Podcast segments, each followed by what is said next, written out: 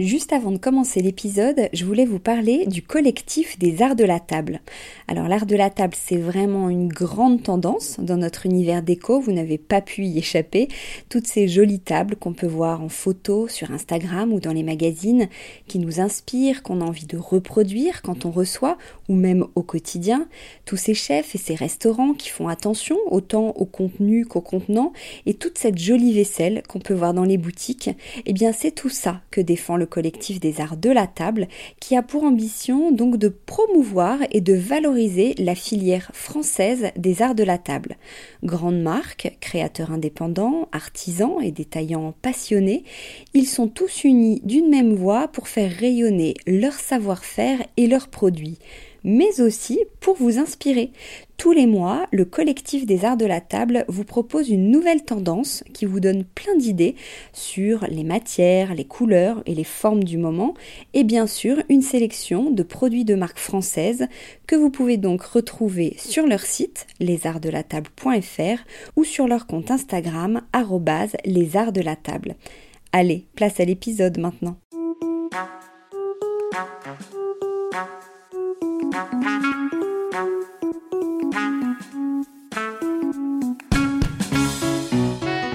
Dans Décodeur, le podcast qui parle de celles et ceux qui font la déco aujourd'hui. Je m'appelle Hortense Leluc et à chaque nouvel épisode, j'invite à mon micro des pros de la déco. Un architecte ou un designer, une marque que vous aimez ou que vous allez découvrir, un entrepreneur, un créatif ou un influenceur, quelqu'un que vous allez connaître ou pas, mais qui dans tous les cas va nous parler déco et envers du décor. Rencontres, savoir-faire, actu, tendances, conseils, ici, la déco, ça s'écoute. Bon allez si quand même, pour les images, rendez-vous sur le compte Instagram Décodeur Podcast. Parler de Revol, c'est parler d'une famille qui, depuis neuf générations, incarne l'esprit de la marque. C'est parler d'une entreprise et d'artisans qui fabriquent de la porcelaine entre savoir-faire, transmission et innovation c'est parler d'un matériau durable, très en vogue, et d'engagement éco-responsable. C'est parler de design et d'audace, c'est parler d'assiettes, de tasses, de plats, de couleurs et de finitions variées, et c'est bien sûr parler avec Olivier Passot, le président de Revol. Bonjour Olivier. Bonjour Hortense. J'ai bien dit, on dit Revol? On dit revol, c'est bien ça, bravo. Pas révol, hein, parce que moi j'ai toujours dit révol. Hein. Je sais que certains disent révol, je me l'explique pas vraiment, mais la vraie façon de prononcer c'est revol. Juste avant de commencer, je précise que nous enregistrons dans les salons d'Axel, en plein cœur de Paris. Euh, cet appartement de 150 mètres carrés complètement modulable est pensé pour tous les événements euh, d'entreprise, petit-déj business, séminaire, déjeuner d'équipe, euh, dîner d'exception. C'est une nouvelle façon de travailler et de recevoir. Donc merci les salons d'Axel de nous accueillir. Euh, Olivier, le mot manufacture revient souvent euh, pour parler de revol. Alors avant tout, pour qu'on comprenne bien, qu'est-ce qu'une manufacture? Est-ce que vos produits sont façonnés à la main ou industrialisés ou enfin expliquez-nous bien le. Je dirais les deux. Les deux. Alors manufacture pour moi ça ça vient de, de main. Hein, du mot main. La main est omniprésente dans notre métier, euh, mais euh, la tâche de Revol, c'est qu'on s'est assigné depuis quelque temps déjà, c'est d'être capable d'industrialiser des produits faits à la main, conçus à la main et pensés avec la main euh, au départ. Ça, c'est important. On veut être capable aussi de, de générer des volumes euh, qui soient capables aussi de, de fournir euh, suffisamment d'objets pour un restaurant, pour un hôtel. parfois, il y a des besoins qui sont conséquents. Donc, la main, oui, mais pas que. Ouais. Alors, qu'est-ce que la porcelaine en version euh, light hein, Parce qu'on parle beaucoup de la céramique qui est tendance. La céramique, par, la porcelaine par rapport à la céramique, c'est un type de. Alors, la porcelaine, ça fait partie de, la famille des céramiques. En fait, les céramiques, c'est une grande famille dans laquelle on trouve. Alors, si on s'attache d'abord aux arts de la table, hein, parce qu'on pourrait aller plus loin, les céramiques techniques, etc. Dans les arts de la table, on va trouver la terre cuite, la faïence, le grès, la porcelaine. On peut aller jusqu'au bone china. Et là, on va du plus simple ou plus élaboré des, des produits, dans l'ordre dans lequel je, je, les ai pris. Et ce qui fait la différence, c'est surtout la composition, les matières premières, et leur euh, noblesse, on va dire, et la température de cuisson. C'est les deux éléments essentiels qui vont jouer sur la qualité et le rendu du produit. Et donc la porcelaine, quelles sont les matières premières? La porcelaine, on trouve essentiellement du kaolin ouais. pour la blancheur, du feldspath, de l'argile, de la silice, et bien sûr de l'eau qui est essentiel à la production de toute céramique. Et ce sont des matières que vous trouvez où? Alors ce sont des matières qu'on trouve en France à 80%. et on ajoute quelques euh, quelques minéraux qui viennent d'Angleterre ou d'Allemagne. Mais vraiment, on est très local. Mais dans quelle région? Dans votre région, ces matières premières? Alors historiquement, l'entreprise a été créée dans le bassin euh, du Nord-Drôme, là où on se situe, la, la Drôme des collines, parce qu'il y avait toutes les matières qu'il fallait pour produire des céramiques. Euh, donc on trouvait dans les sols, à tel point qu'on avait nos carrières qu'on a exploitées pendant pendant longtemps. Depuis le milieu du XXe siècle, on achète ces matières-là puisqu'elles sont plus nobles. Ça a permis de continuer la montée en gamme de, notre matériau et donc de, la marque. Mais il y avait tout ce qu'il fallait pour produire des, céramiques dans les sols, des céramiques rustiques. On en trouvait depuis le néolithique. Mais euh, aujourd'hui, on les, source plutôt de, la région du Limousin, où on trouve effectivement des, matériaux nobles que l'on recherche. D'accord. Et est-ce que toutes les porcelaines sont fabriquées de la même manière ou chaque maison a un peu sa recette, je dirais? Alors non, je pense que chaque maison a sa recette. En tout cas, nous, on a la nôtre. En fait, il y, a, deux grandes familles. Il y a ceux qui achètent leurs pâtes de porcelaine et donc, par la force des choses, peuvent se retrouver avec une pâte identique à d'autres fabricants. Et il y a ceux qui fabriquent leurs propres pâtes, avec leurs propres recettes, leurs propres secrets de fabrication. Nous, c'est notre cas. Donc, on a une pâte qui nous est vraiment propre, un procédé de fabrication qui nous est vraiment particulier aussi. Donc, euh, on trouve rien, personne d'autre ne fait de la porcelaine comme nous. Ah oui, d'accord.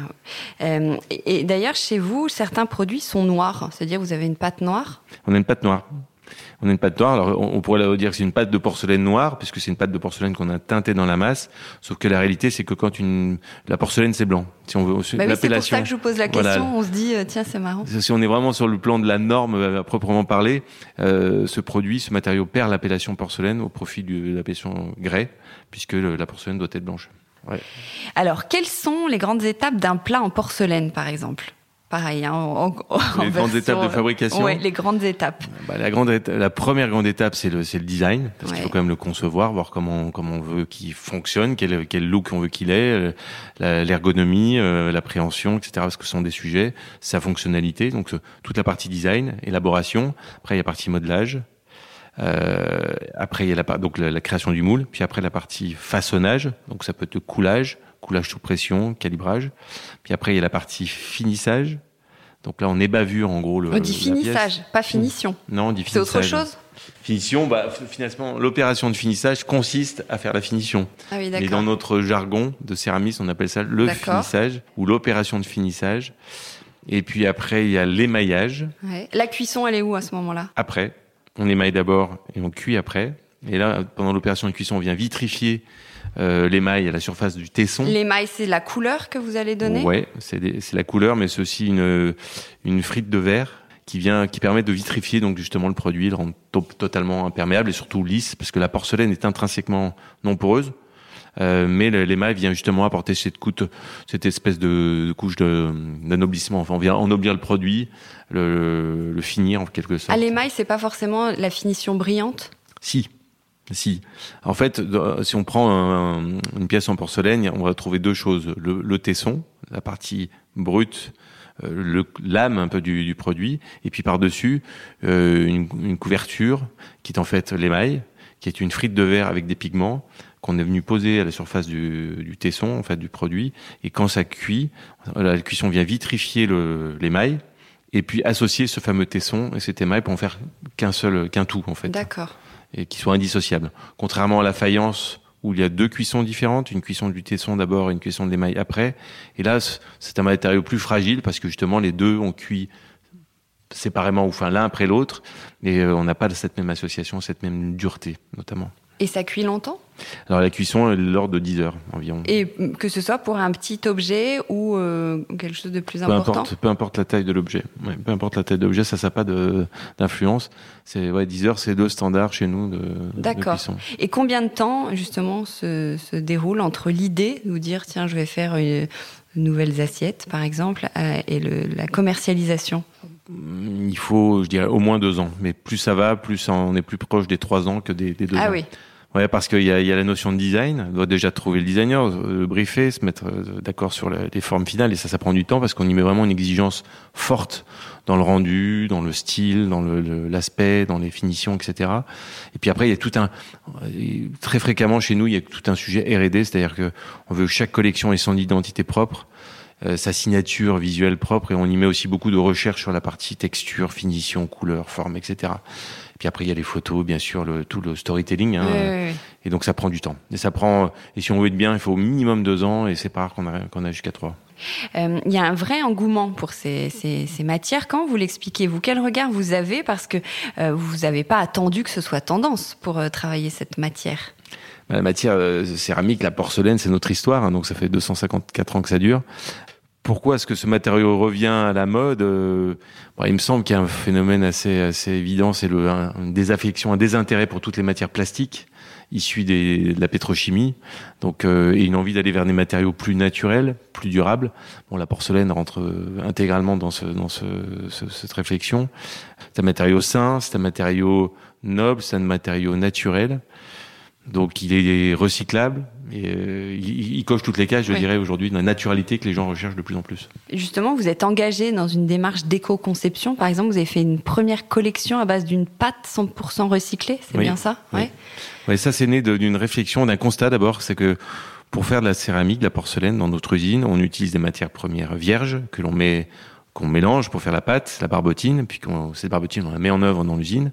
Mais on a un, processus qui fait qu'on on génère des déchets, et, euh, et notamment au bout du process, on doit traiter nos effluents. On utilise beaucoup d'eau tout le long du processus. Et euh, cette eau est chargée de minéraux qui sont tous mélangés. Ça peut être des pâtes de couleurs différentes, des émaux de couleurs différentes.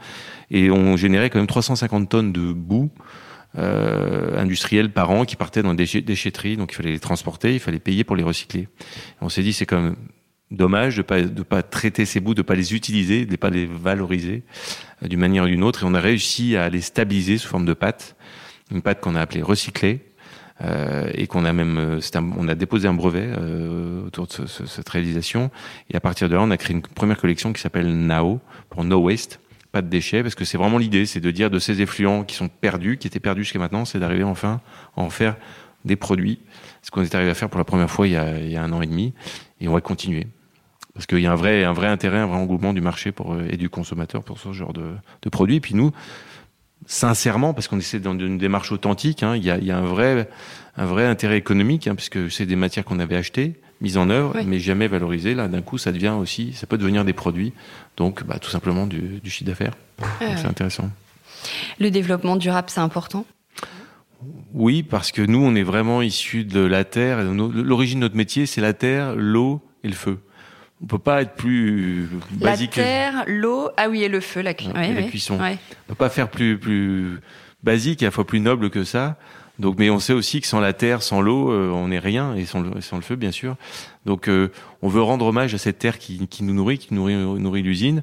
On veut aussi être en phase avec ce matériau qui est justement, qui est sain, qui est noble. Et donc, nous, euh, voilà, euh, contribuer à faire être dans un monde plus plus plus sain, à, à travers notre matériau, à travers notre histoire et nos savoir-faire, ça nous paraît comme une évidence et comme euh, ouais, comme un comme un moteur aussi à la création, euh, motivation des équipes et puis la projection dans- vers le futur aussi. Concrètement, qu'est-ce que vous avez mis en, en place dans ce sens-là? Dans le développement durable chez Ouais. Revol, vous voulez dire bah, euh, d'abord bah, ce, ce projet important de, de- autour de la, la pâte recyclée, ce brevet et puis la collection NAO pour commencer. On a aussi euh, évidemment tout le sujet de l'eau puisque l'eau est omniprésente dans notre process. Donc euh, euh, ce qui est très important, c'est qu'aujourd'hui on, on retraite les la au bout du bout du process et justement ça nous permet d'éliminer les matières minérales qui sont en suspension dans l'eau. Cette eau pour l'instant on la rejette dans la nature et dans l'environnement, mais on est en train d'investir pour pouvoir la réintroduire dans notre process de fabrication. Là, on parle quand même de, de 9000 mètres cubes par an. C'est la consommation annuelle de 57 euh, foyers, familles. Donc, c'est c'est beaucoup d'eau. Donc, ça, c'est un, un vrai sujet. Euh, L'énergie. On a énormément investi pour rénover nos fours euh, et faire des économies d'énergie, mais consommer moins, euh, puisqu'on est sur de la consommation de gaz, donc des énergies fossiles. Et l'idée, c'est de les consommer moins, etc. Euh, L'électricité, même chose. Et surtout face aux, aux augmentations de coûts auxquelles on fait face, il est plus qu'urgent de, de réduire nos consommations. Vous vendez beaucoup aussi à l'international. J'imagine qu'il y a un sujet avec le transport? Oui. Il y a un énorme sujet avec le transport, surtout en ce moment, depuis la fin du Covid. Ça devient très compliqué de- d'exporter, notamment. Euh, et donc là, on... Pourquoi c'est compliqué? Parce qu'il y a un engorgement de la chaîne, euh, la supply chain, comme on dit, mondiale. Euh, il y a eu un, ouais, un coup d'arrêt complet de toutes les expéditions, exportations au niveau mondial. D'un coup, une reprise économique notamment phénoménale. D'un coup, les bateaux sont tous euh, chargés comme des. Donc, il y a un engorgement dans les ports, notamment les ports américains, qui n'ont pas les infrastructures pour traiter les containers au rythme auquel les bateaux arrivent. Donc, il y a des bateaux qui attendent, mais qui mobilisent des containers, des, donc des surfaces de, transport. Et euh, voilà, le tuyau se réduit alors que le besoin est énorme. Donc, ça ralentit tout le, toute la chaîne. Et ça, surtout, ça augmente, ça fait augmenter les prix euh, de manière draconienne. Et aussi, vous avez beaucoup de, beaucoup je disais que c'est très à la mode, très en vogue. Du coup, vous avez beaucoup de concurrents. Comment on se différencie? C'est un vrai sujet aussi. Nous, nous, on a, on a vient de passer les 20 dernières années de notre existence à se battre contre des produits d'import chinois qui souvent s'inspirent, hein, faut comme le dire, de ce que les, les marques euh, européennes, occidentales peuvent, peuvent proposer, dont, la nôtre. Donc euh, c'est absolument euh, obligatoire de se distinguer constamment de la copie ou, ou des concurrents. et donc nous, on a fait vraiment de la création, de l'innovation, un peu le, le, cœur du réacteur, le cœur de la stratégie de Revol. La singularité, c'est vraiment une, une, obsession chez nous. La différenciation aussi. Donc on consacre énormément d'énergie et de temps à, à, la création, au design, à l'innovation, voilà, à la sélection du designer voilà, au lancement de collection, on s'est, on s'est, on s'astreint à lancer au minimum une collection par an, avec une collab avec des designers. Euh, donc c'est beaucoup de travail, énormément de travail, énormément d'investissement aussi, énormément de prise de risque, parce qu'il faut investir dans une relation, créer une collection, investir dans les moules, stocker, lancer, en espérant que ça marche. Et parfois ça marche très bien, parfois ça marche un peu moins bien. Donc voilà, mais c'est le risque qu'on prend pour amener au marché constamment de la nouveauté, des choses différentes, et puis construire cette marque et cette entreprise qui est, qui est Il y a toute une partie R&D Oui, on a un gros sujet euh, recherche et développement, et un gros sujet lab. C'est deux choses qui travaillent en parallèle. C'est-à-dire qu'on y a le côté formel, finition, couleur, etc. Et puis il y, a, tout le côté recherche et développement sur les parties texture, euh, matériaux, euh, techniques. Euh, parce qu'on veut, on cherche à, à lier les deux pour pas faire que du design pour du design.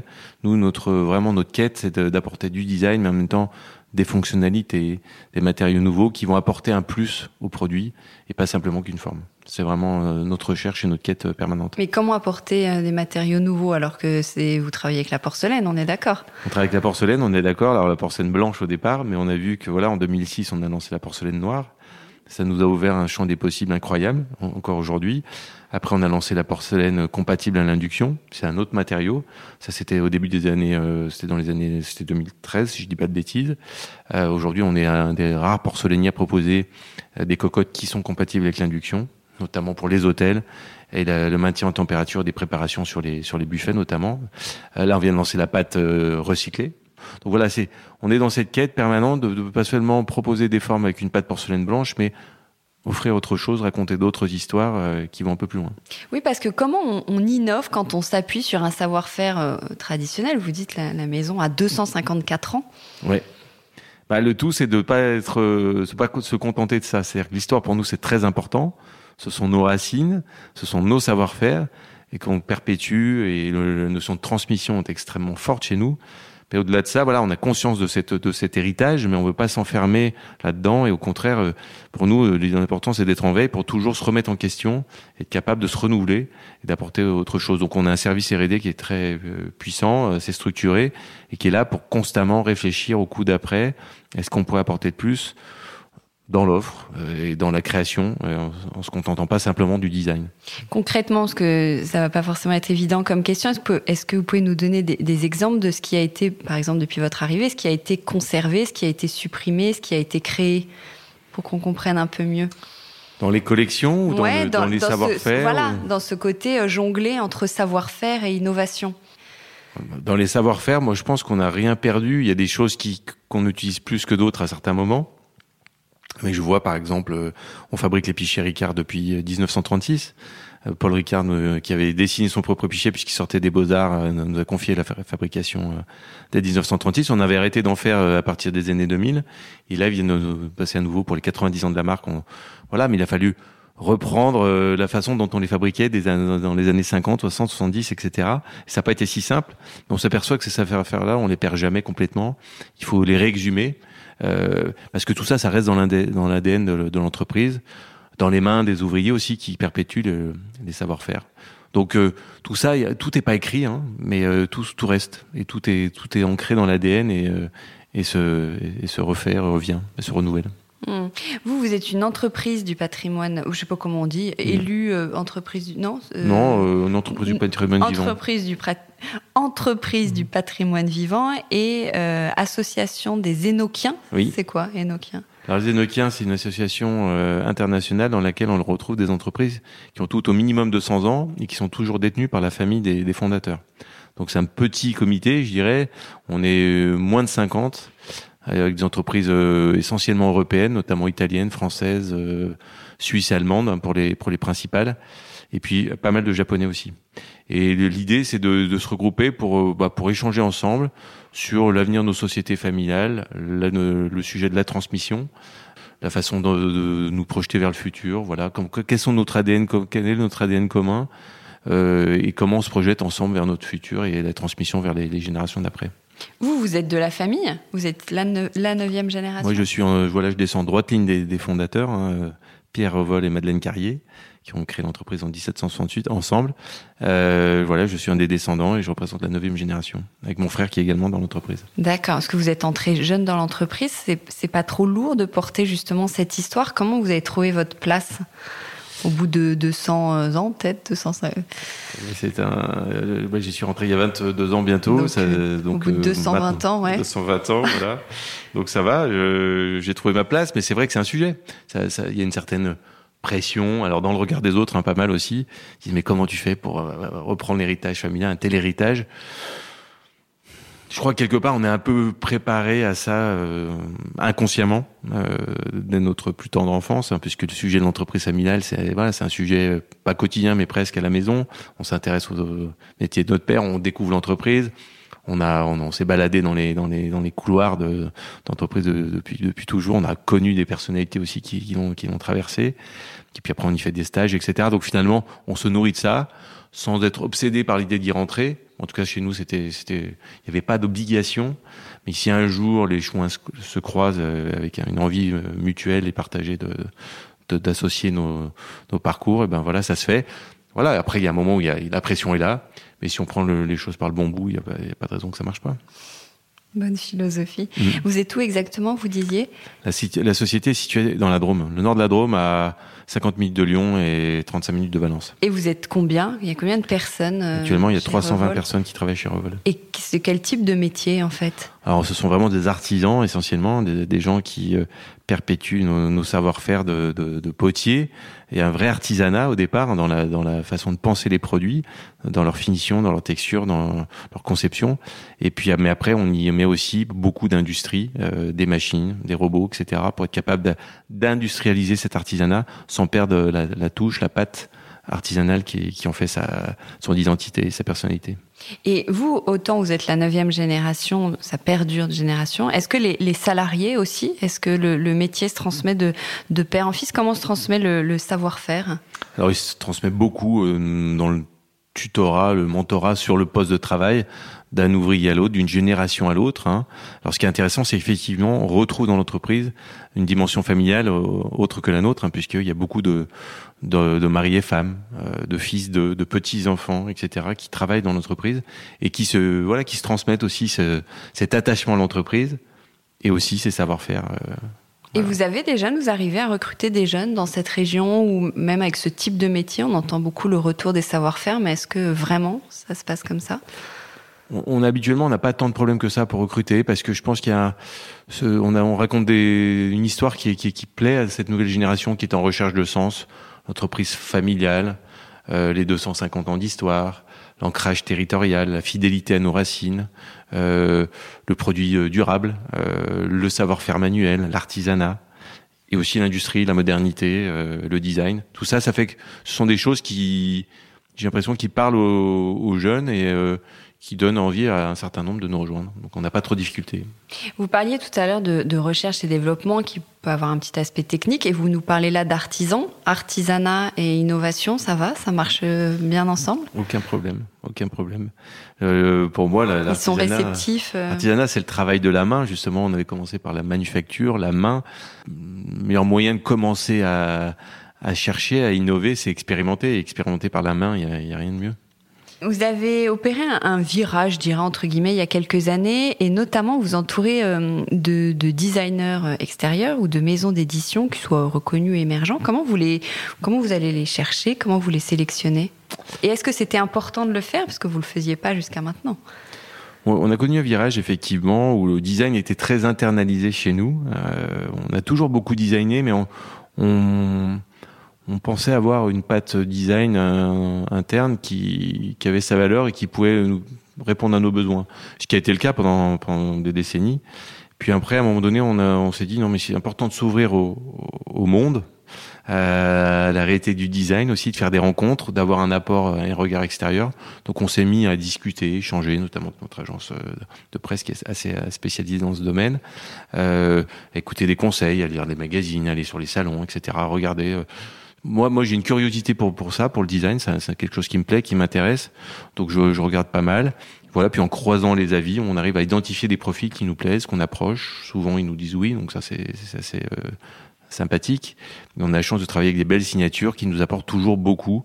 On cherche des, toujours des profils singuliers, euh, différenciants, euh, des personnalités aussi. Pas que des pas que des portfolios, mais aussi des personnalités. Qui Pourquoi des personnalités?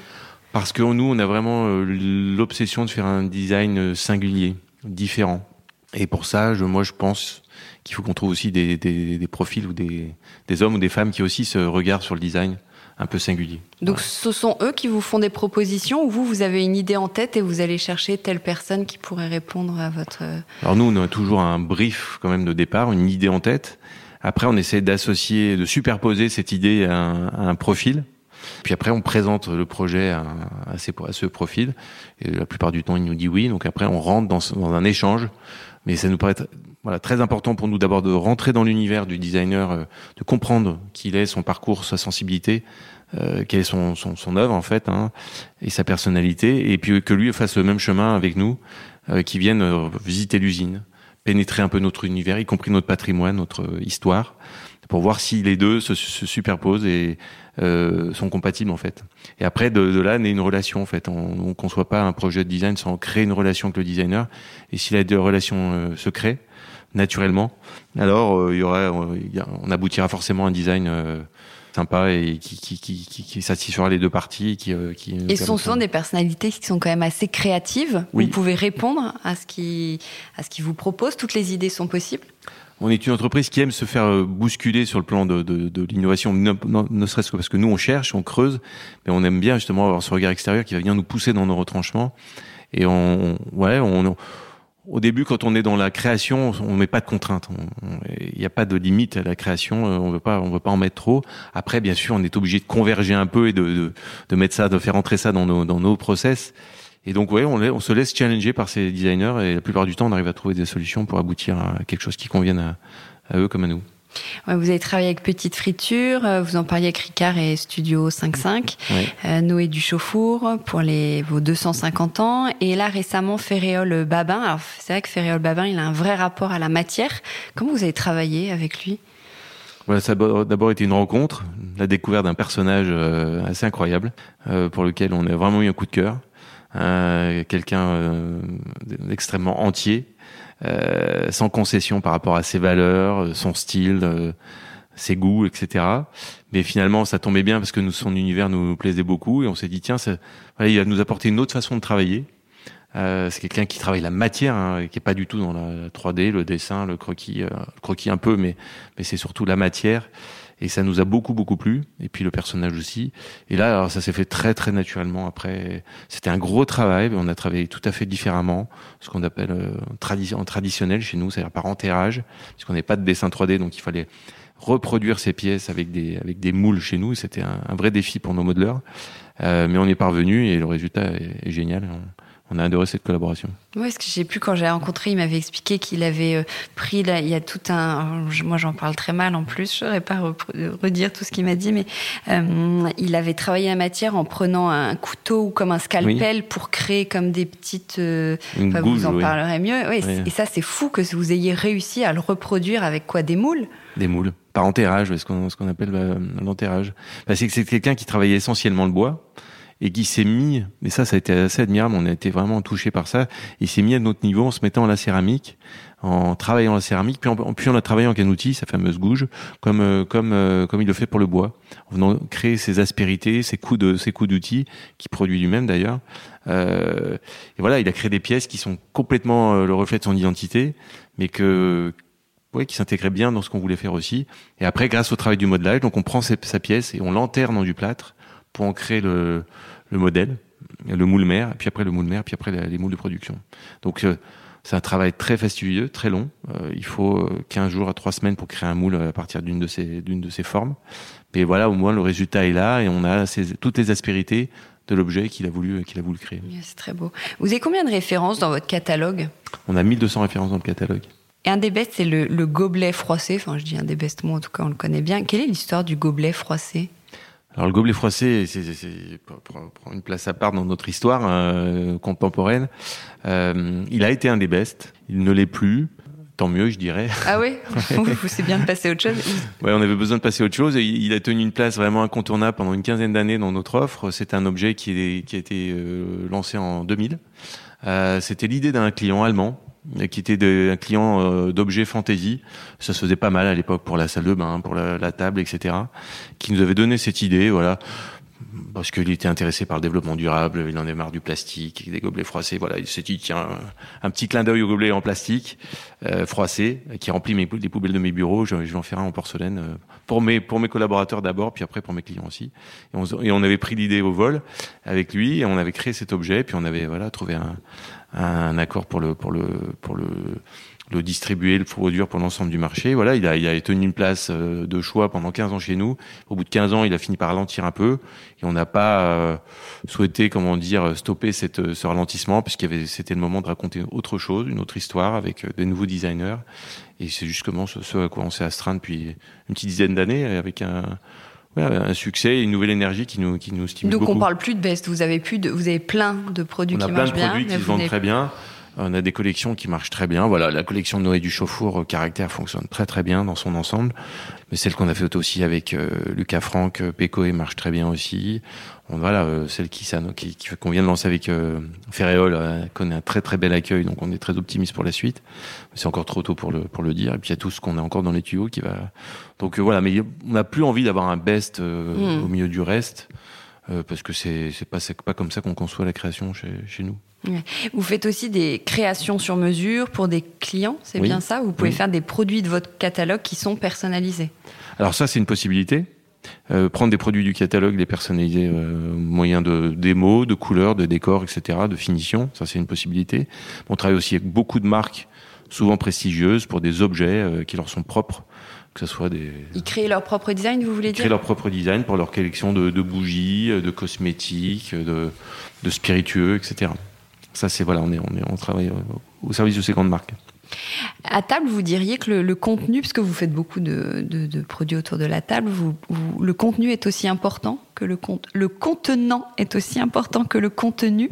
Oui, oui, j'en suis persuadé. Euh, à quoi bon passer beaucoup de temps, euh, donner beaucoup de cœur et d'amour à une préparation, à une recette pour le servir dans une assiette euh, euh, moche. Euh, c'est dommage, je, trouve. Si on veut avoir la quintessence du, du plat, aujourd'hui, on sait que le visuel compte autant que le, le, le contenu. Euh, c'est un tout. Et donc voilà, Revol se place complètement dans cette logique d'accompagner de, de, le, contenu. On sait bien qu'au bout du bout, le goût est dans l'assiette, hein, dans, le, dans le plat, dans ce qui a été cuisiné mais on, on pense que l'assiette euh, ou le contenant participe au résultat. Vous, vous parlez de porcelaine culinaire, ça veut dire quoi? C'est parce que vous n'avez que des produits autour de... Parce que c'est l'histoire de Revol, on est issu de cette porcelaine culinaire parce que il y a 200 ans, Revol exploitait des, des matières dans les sols de, du nord de la Drôme. On faisait des grès rustiques, on faisait des, des des plats pour les pour les potés, pour les pour les gratins, etc. Jusqu'au milieu des années 90. Euh, puis on a commencé à rentrer dans le monde des arts de la table. Mais on a gardé cette signature porcelaine culinaire, puisque effectivement tous nos produits peuvent aller au four, et ça c'est une particularité propre à Revol. Four, et tout à l'heure vous disiez induction, gaz, micro-ondes. Alors ça c'est pour une certaine catégorie de produits, des produits euh, on appelle Révolution, c'est une collection à part qu'on a créée pour ce, cet usage. Pour le reste, tout le reste va au four, mais tous ne vont pas sur l'induction. Si je vous dis l'art de la table à la française, ça vous, ça vous évoque quoi? Bah, ça nous évoque euh, Revol, d'abord, mais aussi euh, les fabricants français en général, et puis de, de, que ça soit de porcelaine, mais aussi de couverts, de verre, etc. On est une, il y a un vrai art de vivre à la française, euh, et l'art de la table à la française rentre dans cet art de vivre. On se sent partie intégrante de cet art de vivre, et on porte, euh, on pense qu'on est un bon ambassadeur de, de, cet art de vivre qui est, ouais, qui nous est vraiment cher parce que au-delà de vendre des produits, nous, c'est vraiment passionnant de vendre aussi cette histoire-là, ces racines-là, et ce, de le perpétuer en France comme à l'étranger. Oui, parce que vous vendez beaucoup à l'international. Vous sentez que c'est ça qui les attire aussi, toute l'histoire? Complètement. Euh, Aujourd'hui, Revol euh, réalise 75% de son chiffre d'affaires à l'export euh, dans 88 pays.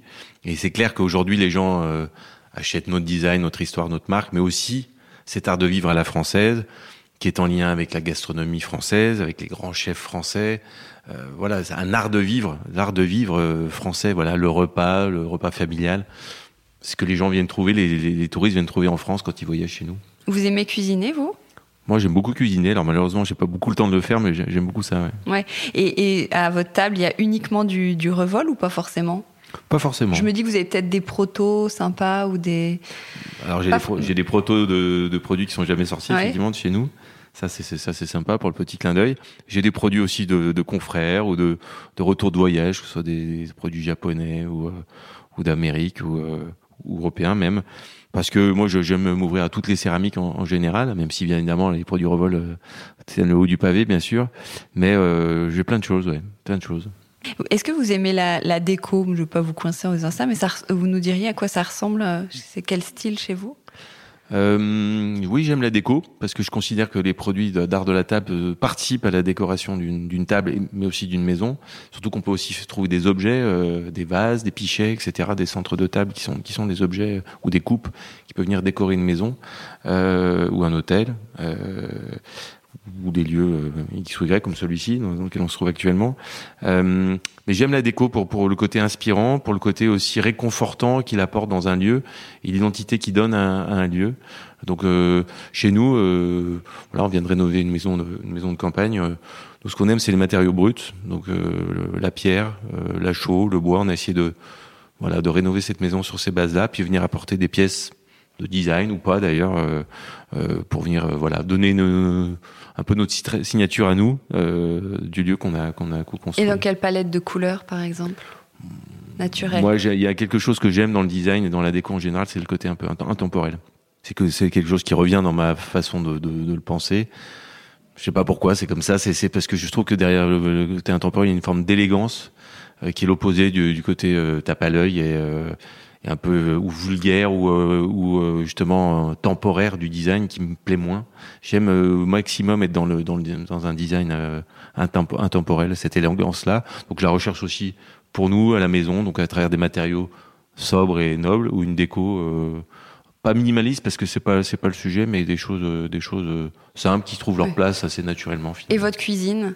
Votre cuisine c'est un peu pareil, du bois, de l'inox. Euh, mais rien de très compliqué et surtout des, par contre j'accorde beaucoup d'importance à la lumière à l'éclairage à l'éclairage indirect notamment parce que je trouve que ça vient réchauffer un lieu et c'est et l'éclairage c'est souvent euh, souvent on n'accorde pas assez d'importance à l'éclairage. On peut avoir une très belle pièce un très bel espace des très beaux meubles des très beaux objets mais si tout ça est mal éclairé euh, et ben c'est on, on en perd un peu la quintessence Dernière question, si vous faites un dîner qui et que vous êtes six, qui seraient les cinq autres invités?